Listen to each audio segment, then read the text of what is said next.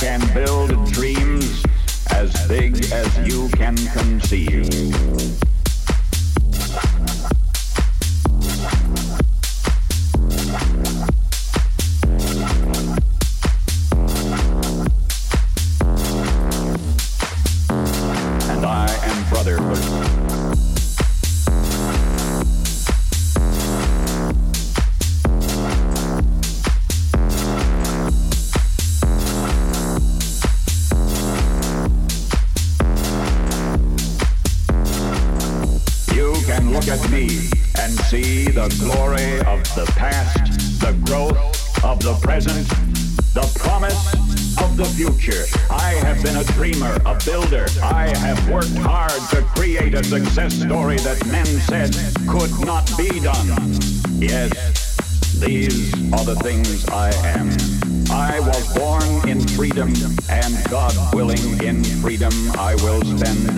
Rest of my days.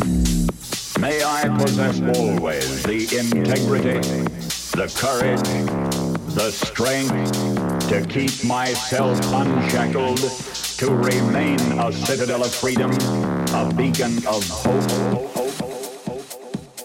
I am many things. I am many people. And I am brotherhood.